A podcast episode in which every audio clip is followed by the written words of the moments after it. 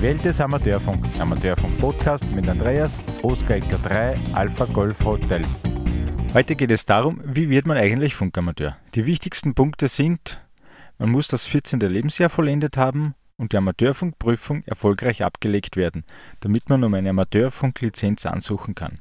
Die Amateurfunkprüfung wird von der, einer Prüfungskommission der Fernmeldebehörde äh, vorgenommen und die Prüfungen werden im Prinzip in Wien, in Graz, Linz und Innsbruck und glaube bei Bedarf auch in Klagenfurt abgehalten.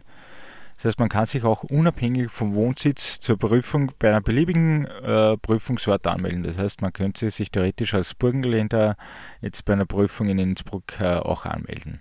Es ist im Prinzip möglich. Wie sinnvoll ist, das muss man halt dann immer selber wissen. Hängt natürlich auch zum Teil mit den Terminen zusammen, die es ja auch nur immer nicht laufend gibt, sondern es gibt immer wieder so, so Blöcke von, glaube ich, zwei, drei Tagen. Dann ist wieder ein paar, drei Monate, glaube ich, nichts so im, so in dem Schnitt. Und ja, dann gibt es halt äh, immer wieder Prüfungen und das wechselt natürlich ab. Das heißt, es ist immer auch mit den Bundesländern so immer, glaube so circa zwei bis dreimal jährlich äh, finden Prüfungen fort. Äh, und damit gibt, ergibt sich, dass eigentlich über das ganze Jahr immer genügend Prüfungen theoretisch sind. Äh, wie bereitet man sich am besten für die Amateurfunkprüfung vor?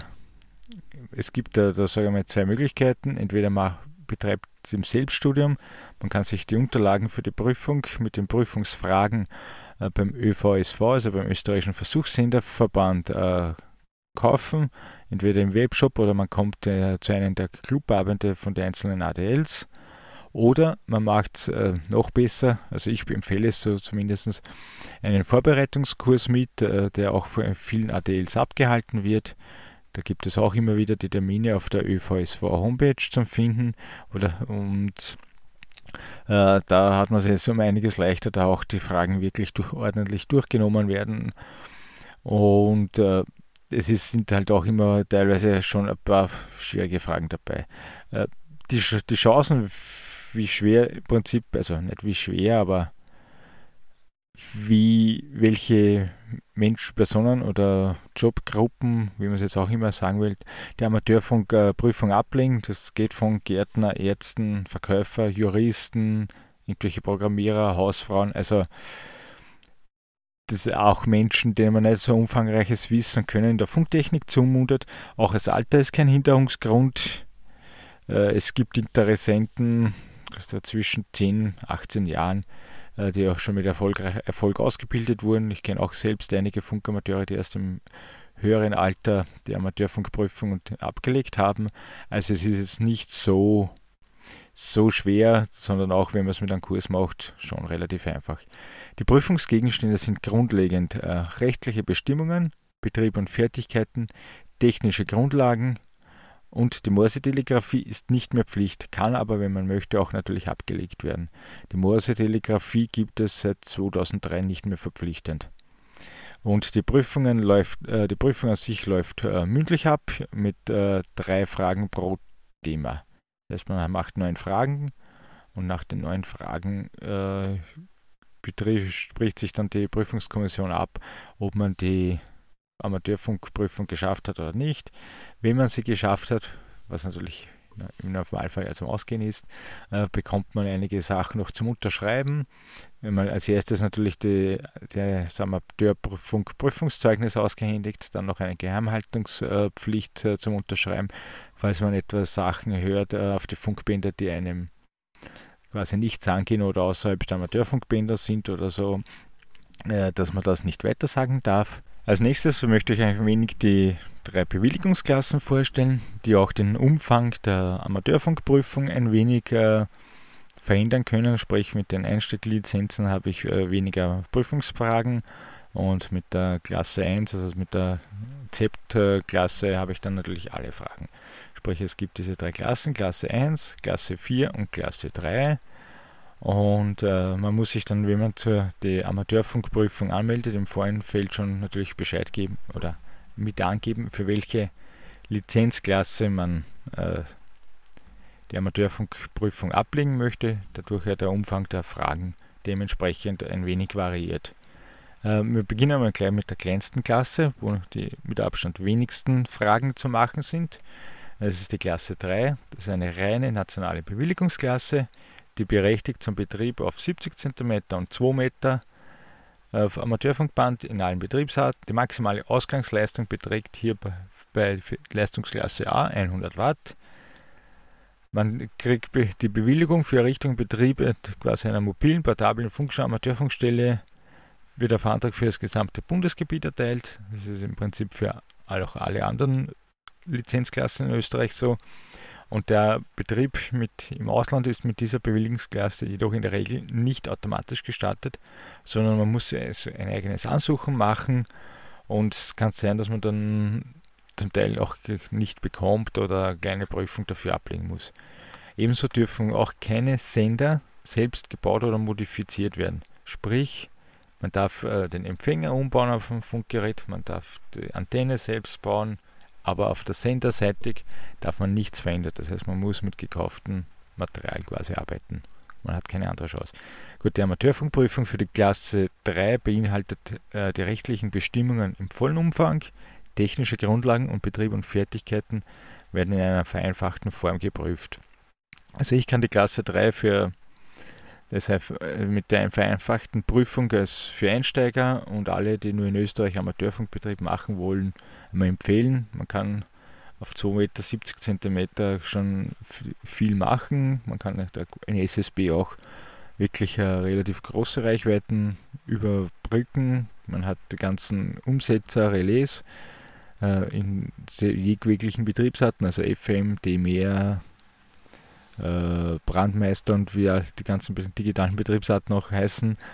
Und damit äh, kann man doch schon einiges an Funkbetrieb machen. Als nächstes haben wir dann die Klasse 4, das ist die ZEP Novice Klasse. Das ist ebenfalls eine Einsteigerklasse, Einsteigerlizenz noch, die aber schon auch auf Kurzwellenbänder dabei hat. Das ist das 160, das 80, das 15, das 10 Meter Band auf der Kurzwelle und eben wieder 2,70 Meter 70 cm im UKW-Bereich. Ebenfalls darf man hier nur mit maximal 100 Watt Ausgangsleistung, also in der Leistungsklasse arbeiten. Dann, man darf mit dieser Lizenz äh, in, in ZEP-Ländern, die diese Bewilligungsklasse, also diese ZEP-Novice-Klasse, auch in ihrem nationalen Recht berücksichtigt haben, ohne voriges Ansuchen Funkbetrieb machen, wobei man natürlich äh, speziell nationale Regelungen vom Land beachten muss, wo was jetzt bei denen quasi erlaubt ist, leistungsmäßig und äh, auch bei den Bändern gibt es ein paar, paar, verschiedene Einschränkungen.